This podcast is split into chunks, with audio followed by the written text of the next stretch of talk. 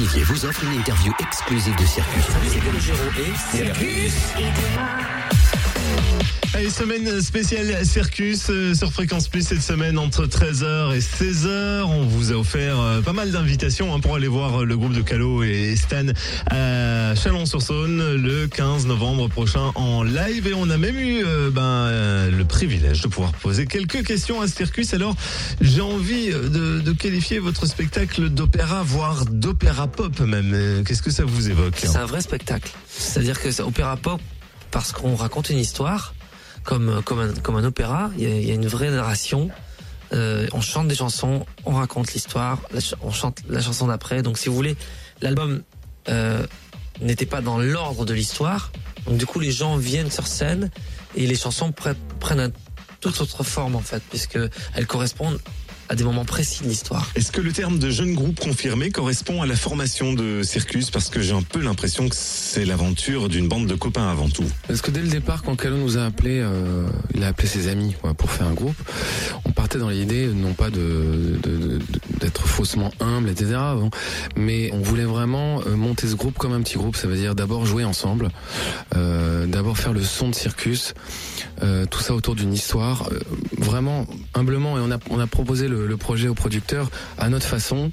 Et à aucun moment donné, ça a été un projet de managers qui se réunissent et qui disent euh, on va on va taper un grand point sur la table et on va on va imposer Circus, euh, Calogero, Stanislas, euh, Philippe, etc. C'est pas c'est pas un conglomérat de de, de projets solo quoi. C'est un groupe. C'est une sorte de bœuf entre potes finalement. Calo, il déteste les bœufs. Alors là, Sauf dans oui.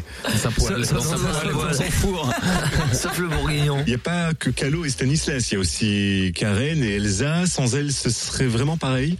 Ah non. Euh, enfin, Vous êtes bien sûr Bah oui, non parce que déjà il y a des, des, des personnages féminins dans l'histoire, donc dé- déjà ça règle le, ça règle la, la question. Euh, et puis euh, Bah, Elsa, Elsa et Karen euh, sont carrément. Enfin, plus ça va, plus je me dis que effectivement, on n'aurait jamais pu faire ça sans filles, mais surtout sans elles. Euh, elles sont euh, à la fois euh, virtuoses, à la fois elles ont les voix qu'on espérait. Et puis, faut pas oublier que c'est pas les trois mecs qui tout d'un coup ont invité deux filles à partager ce projet. C'est dès le départ, l'histoire était autour de cinq personnages, et donc on était trois garçons, deux filles dès le départ. Vous venez à Chalon dans quelques jours, le 15, salle Marcel Samba. Est-ce que pendant cette tournée, vous pensez quand même à l'après-circus? Je crois qu'il y a des gens qui, qui, ont, dans mon, dans mon public, qui ont adoré Circus. Il y en a qui ont moins aimé. Voilà, qui vont être contents de me, re- de me voir revenir euh, tout seul.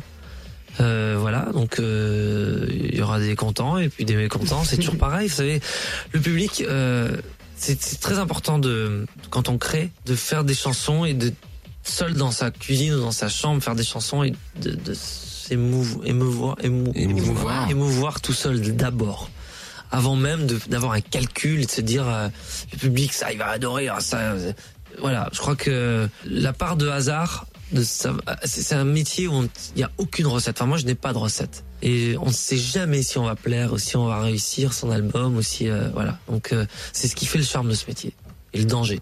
Elsa, quand on connaît cette ambiance de groupe, ça donne envie de faire de nouvelles collaborations? Ah bah ça va être dur pour les futurs. non, euh, bah, enfin oui, on verra évidemment. Enfin de toute façon la musique ça se partage, donc euh, effectivement j'imagine que dans le futur je vais je vais rencontrer encore euh, d'autres d'autres enfin voilà j'aurai d'autres collaborations. Euh, moi j'ai un groupe en fait euh, depuis des années donc euh, j'adore euh, j'adore ça. Enfin j'adore jouer en groupe mais après euh, voilà c'est en tout cas cette expérience là avec Circus euh, c'est vraiment euh, enfin pour moi en tout cas il y a vraiment quelque chose d'exceptionnel Alors pour finir, un conseil aux talents de Bourgogne-Franche-Comté qui jouent le week-end, le soir, après les cours ou le boulot? Ouais, Calon m'a dit un truc un, un jour qui, me- qui me plaît bien sur ce métier, c'est faut tenir quoi.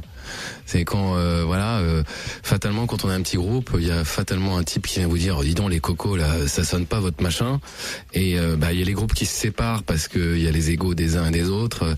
Et puis il y a ceux qui tiennent en disant bah voilà, Ouais. on est sincère, on a notre, on a nos trois titres là qui fonctionnent bien, on a vu les premiers rangs là, les filles qui applaudissent et tout, et on tient le coup. Et, et je dis pas que la ce qui chance. c'est ce qui Ouais. fait la différence. Voilà, je dis pas que la chance finit toujours par parce que c'est on sait pas, mais en tout cas ceux qui tiennent ont plus de chances tout d'un coup d'être remarqués que les autres. Je pense que c'est le, le secret, il est là. Quoi. Souvent, on dit euh, quel, quel conseil me donnerait pour monter, faut monter à Paris Euh, Non, aujourd'hui, on peut faire de la musique euh, dans sa bonne ville de province. Et je crois que surtout, ce qui fait la différence, c'est de pas trop écouter les autres, quoi.